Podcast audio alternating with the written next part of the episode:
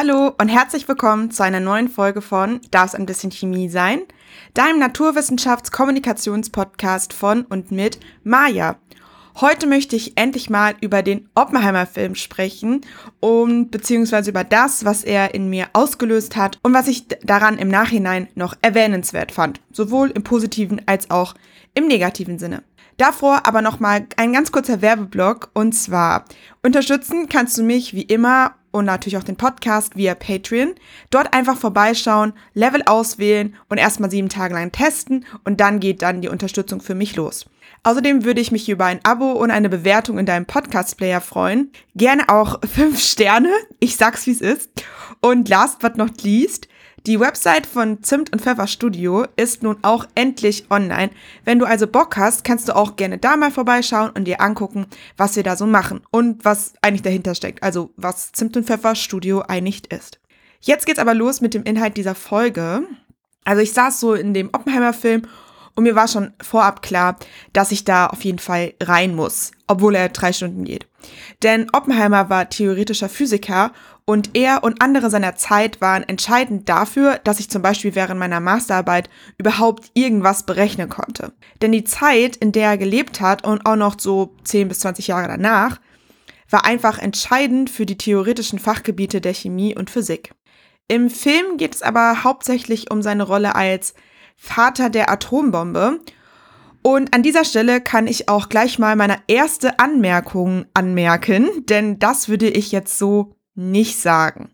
Mal abgesehen davon, dass an der amerikanischen Atombombe unfassbar viele Menschen gearbeitet haben und er da das Projekt vor allem irgendwie geleitet hat, basieren seine ersten Annahmen ja vor allem auf den wissenschaftlichen Erkenntnissen von Otto Hahn, der 1938 entdeckte, dass Uran-Atomkerne beim Beschuss mit Neutronen gespalten werden.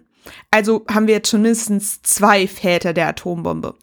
Und jetzt kommt aber noch eine Mutter hinzu, Lise Meitner, die hat mit Otto Hahn zusammengearbeitet und war auch eine Zeit lang sowas ja, wie seine sehr, sehr wertvolle rechte Hand. Und gemeinsam mit ihrem Neffen hat Lise Meitner dann ähm, die Entdeckung von Otto Hahn physikalisch-theoretisch untermauert. Der Neffe heißt übrigens Otto Frisch, da will ich den Namen natürlich nicht unterschlagen. Man könnte also von geteilten Sorgerecht sprechen wobei Lise Meitner wohl nichts damit zu tun haben wollen würde, weil sie bekennende Pazifistin war. Hier an der Stelle jetzt eine Buchempfehlung, äh, und zwar das Buch aus dem Gulliver Verlag, Die Lebensgeschichte der Lise Meitner von Charlotte Kern. Ähm, stimmt nicht, Charlotte Kerne, deswegen ist es aber trotzdem ein sehr passender Nachname an dieser Stelle.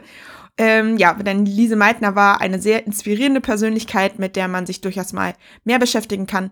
Ich werde das auch noch tun. Ich habe das Buch jetzt nicht gelesen, sondern nur einige Artikel über sie.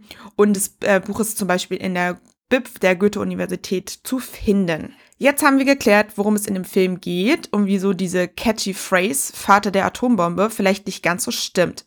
Kommen wir aber nun zu etwas, das ich am Film gut fand, und das war, dass so viele Personen im Film auftauchten, die ich aus meinem Studium kenne. Da wäre zum Beispiel der Doktorvater von Oppenheimer, Max Born. Zusammen mit ihm hat er die Born-Oppenheimer-Näherung entwickelt, mit der man die Schrödinger-Gleichung besser oder sogar überhaupt lösen kann. Wirklich elementar. Und ja, da erzähle ich dann später noch was dazu.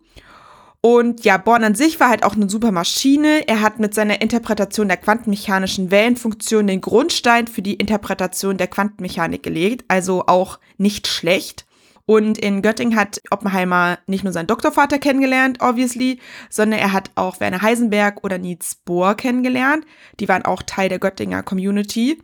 Und Bohr kennt man auf jeden Fall aus der Schule vom Bohrschen Atommodell. Und Heisenberg, den lernt man aber spätestens im Bachelor kennen, wenn es um die Grundlagen der Quantenmechanik geht, nämlich bei der Heisenbergschen Unschärfetheorie. Und die besagt, dass in mikroskopischen Systemen, die sich mit der Quantenmechanik ja angeguckt werden, der Ort und der Impuls eines sich bewegenden Teilchens nicht gleichzeitig angeschaut werden können.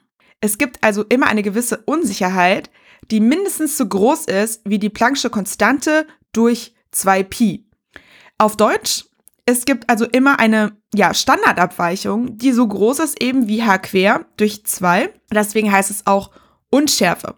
Man weiß ungefähr, wo es ist, aber halt nicht ganz exakt. Und da erinnern wir uns doch an etwas. war da nicht auch da mit dem Tunneleffekt irgendwas? Hm, in welcher Folge habe ich den denn noch mal erklärt? Ach so, ja, in der letzten. Genau. Also, beim Tunneleffekt ist das nämlich auch so ein bisschen ähnlich. Denn kann man sich mathematisch dadurch erklären, dass der Aufenthalt des Elektro Elektrons nicht eins zu eins bestimmt werden kann, sondern halt eben nur dessen Aufenthaltswahrscheinlichkeit. Und daraus ähm, kann man sich das eben erklären und daraus resultiert auch der Tunneleffekt. Aber ich mag gar nicht so viel spoilern. Wenn dich das interessiert und du die Folge noch nicht gehört hast, dann solltest du auf jeden Fall in Folge 13 reinhören. Okay, also, Born war eine Maschine. Heisenberg hat auch ziemlich viele wichtige Dinge gemacht. Und Bohr wollen wir natürlich auch nicht außen vor lassen. Also, das Atommodell ist natürlich schon ziemlich cool gewesen.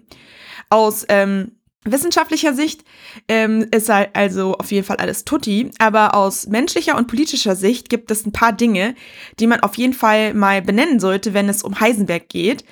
Der war nämlich hier in Deutschland sowas wie der Oppenheimer in Amerika, weil also als es dann um den Bau einer Atombombe ging, er hat es zwar nie durchexerziert, aber er ist auch nicht wie viele andere WissenschaftlerInnen aus Deutschland geflüchtet, als Hitler die Macht ergriffen hat.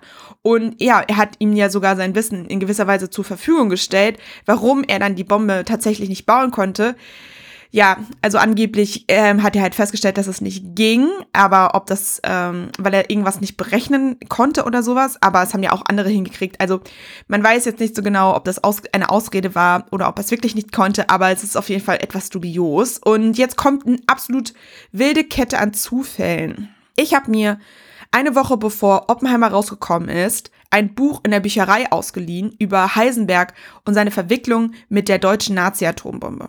Das war aber wirklich völlig losgelöst vom Oppenheimer Filmstart, weil ich erst zwei Tage vor dem Filmstart überhaupt rausgefunden habe, dass der Film überhaupt existiert. Das ging komplett an mir vorbei. Und deswegen war das schon mal ein bisschen interessant, dass ich das einfach trotzdem ausgeliehen habe.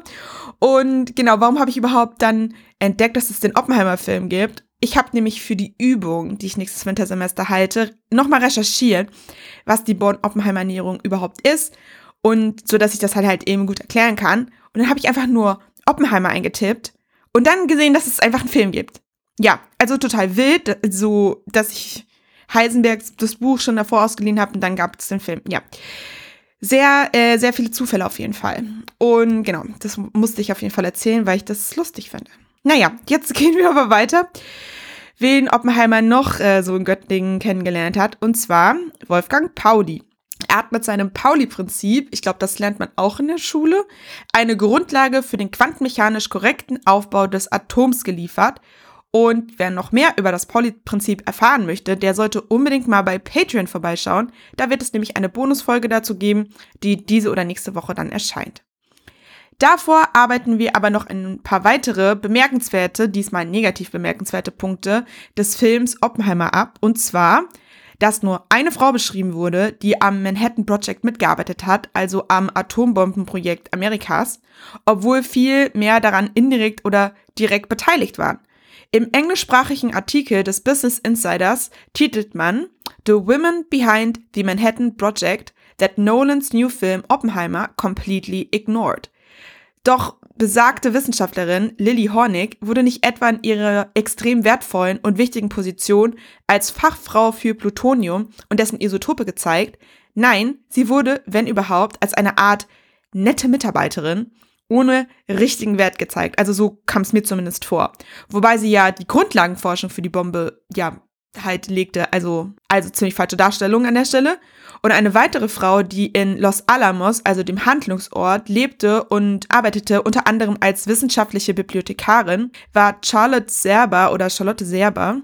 Im Film wurde sie zu Oppenheimers Sekretärin degradiert, wobei ihre Aufgaben wesentlich komplexer waren, als diese Berufsschreibung irgendwie vermuten lässt. Ja, und du denkst jetzt, die Liste im Film äh, mit vergessenen Frauen ist vorbei. Nein, denn es fehlen noch weitere Frauen, die zum Teil auch in extrem relevanten Forschungsgebieten an der Atombombe beteiligt waren und die im Film dennoch nicht auftauchten, wieso auch immer. Da hätten wir Elizabeth Graves, die mit ihrem Wissen über einen Cockcroft-Walton Teilchenbeschleuniger unbezahlbar war, kann man ja mal weglassen. Oder Floy Agnes Lee, sie arbeitete als Biologin am Manhattan Project und tauchte im Film gar nicht auf. Ebenso wie Joan Hinton, die als Physikerin am Bau des ersten Reaktors arbeitete. Wenn du mehr darüber erfahren möchtest, empfehle ich dir auf jeden Fall den Artikel des Business Insiders, der ist in den Show Notes verlinkt. Und ja, also mein Fazit dazu ist auf jeden Fall, dass ich das super frustrierend finde, dass es in 2023 immer noch Filme gibt, in denen es entgegen der Realität wohlgemerkt Männergruppen äh, gibt, die dann irgendwie zusammen Großes tun und wie das dann so ein bisschen idealisiert wird. Ja, sorry, also wenn Frauen halt dabei waren und sogar ziemlich wichtige Rollen übernommen haben, dann möchte ich das auch in einem Film sehen und nicht so eine Alibi-Wissenschaftlerin, der in Wichtigkeit auch noch falsch dargestellt wurde. Sollte das nicht auch irgendwie ein Anspruch sein, ein so eine Art biografischen Film? Also der Film, der versucht ja schon wirklich sehr realistisch zu wirken und versucht ja auch einfach die Realität nachzuerzählen, dann sollte es auch real sein, oder? Also ich finde es einfach total lächerlich. Und ich muss sagen, dass mir das während des Films gar nicht so bewusst war. Ich dachte einfach, dass da keine Frauen in der Wissenschaft gegeben hätte. Dass es in Wirklichkeit gar nicht so war und äh, einfach gar nicht gezeigt wurde. Das hat mich dann schon ziemlich enttäuscht. Und da will ich auf jeden Fall sagen, dass es ein fettes Minus ist für den Film, der mir aber leider erst auch so ein bisschen, also das wurde mir erst so ein bisschen im Nachhinein bewusst. Und ist auch nicht der einzige Fall, wo Frauen, die wirklich, wirklich tolle Forschung beschrieben haben, einfach hintergangen werden. Also ich glaube, der für mich krasseste Fall ist auf jeden Fall äh, der Fall von Rosalind Franklin. Sie hat eigentlich komplett ähm, ja die DNA entschlüsselt und dann haben Watson und Crick, nach denen jetzt diese Basenpaarungen auch ja benannt wurden, einfach ihre Arbeiten geklaut. Also sie haben es wirklich geklaut und haben es dann veröffentlicht und haben dann auch einen Nobelpreis dafür bekommen. Und ähm, also ich bin mir ziemlich sicher, dass sie einen bekommen haben. Ich habe es jetzt nicht nochmal recherchiert. Also, falls es doch nicht stimmt, sorry. Aber ich glaube, sie haben einen bekommen. Und auf jeden Fall wurden ja aber auch diese Basenpaarungen nach ihnen benannt. Also dabei ist es gar nicht ihre Forschung. Weil sie haben auch eben daran geforscht, aber sie waren noch nicht so weit wie Rosalind Franklin. Und ähm, ja, aber und dann ist irgendwie einer von denen ins Büro gegangen. Ich glaube, ich habe da mal einen Podcast zugehört, deswegen, deswegen erinnere ich mich gut daran.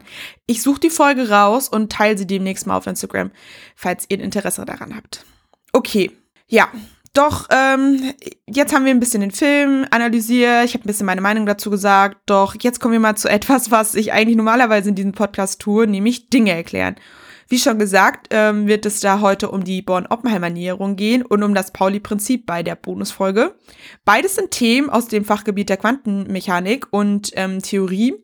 Und beides sind Prinzipien, die vielleicht anfänglich kompliziert klingen mögen, aber relativ intuitiv sind, wenn man erstmal sich ein bisschen näher damit beschäftigt hat. Also bitte nicht sofort abschalten. Gut, dann let's go mit Born-Oppenheimer-Näherung. Also, die Schrödinger-Gleichung für Moleküle setzt sich aus dem Hamilton-Operator mal der Wellenfunktion zusammen, der gleich der Energie mal der Wellenfunktion ist, in Abhängigkeit von den Elektronen und Kernpositionen. An dieser Stelle alles, was ich jetzt hier gerade wortwörtlich beschreibe, das gibt's auch nochmal im Zusatzbeitrag mit Formeln. Also nochmal so ganz ergänzend. Genau. Und damit kann man dann die Energien verschiedener Zustände ausrechnen. Man benutzt das zum Beispiel, um zu gucken, welche Molekülkonformationen, also welche geometrischen Anordnungen der einzelnen, einzelnen Molekülatome besonders stabil sind. Der molekulare Hamilton-Operator setzt sich hierbei aus der kinetischen Energie der Elektronen zusammen, aus der kinetischen Energie der Kerne und aus der potenziellen Energie, die durch die Abstoßung zwischen den Elektronen hervorgeht.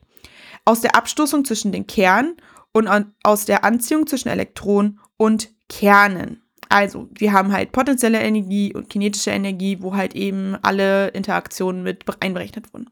Wenn man beispielsweise nur ein zweiatomiges System hat, wie zum Beispiel bei Helium, dann ist das noch analytisch lösbar. Je größer das System aber wird, desto komplizierter wird auch dessen Lösung. Das ist in einer angemessenen Rechenzeit eigentlich gar nicht mehr machbar. Also wir reden hier auch von Computerrechenzeit. Sowas löst niemand mehr mit der Hand. Und hier kommt dann die Born-Oppenheimer-Näherung ins Spiel. Mit dieser trennt man die molekulare Schrödinger-Gleichung in eine Gleichung für die Elektronen und für eine Gleichung deren, äh, mit deren Kernen. Man splittet also das Problem in zwei Teilprobleme auf, das man aber dadurch lösen kann, dass es zueinander symmetrisch ist. Also man geht davon aus, dass man halt die gleiche Anzahl an Kern und an Elektronen hat, weil sonst hätte man ja ein Radikal oder ein Ion vorliegen. Der Grund, wieso man das einfach mal so machen kann, ist, dass die Kerne 2000 mal schwerer sind als die Elektronen. Dadurch sind sie viel langsamer als die Elektronen. Man kann sich das klassisch physikalisch erklären durch den Begriff der Trägheit. Um, ja, man kennt ja auch das das Wort träge so ein bisschen aus dem Alltag. Also die Kerne sind halt viel schwerer und deswegen sind die halt einfach langsamer. Und für die Elektronen stehen die Kerne während eines Vorgangs quasi still, weswegen man die kinetische Energie der Kerne vernachlässigen kann. Hiermit wird nämlich deren Bewegung beschrieben. Dadurch erhält man quasi eine Schrödinger-Gleichung der Elektronen, auch elektronische Schrödinger-Gleichung genannt, bei der die Lage der Kerne nur noch als Parameter in die pot äh, potenzielle Energie der Anziehung zwischen den Kernen und den Elektronen und die Abstoßung zwischen den Kernen ähm, untereinander einhergeht, also eingeht. So kann man die elektronische Schrödinger-Gleichung dann lösen und hält dann elektronische Eigenzustände und deren Eigenenergien, die dann eben von den Kernpositionen abhängen. Auch hier nochmal die Formeln ähm, sind im Zusatzbeitrag. Auf Basis der Lösung der elektronischen Schrödinger-Gleichung kann man dann eine effektive Schrödinger-Gleichung für jede Kernposition berechnen.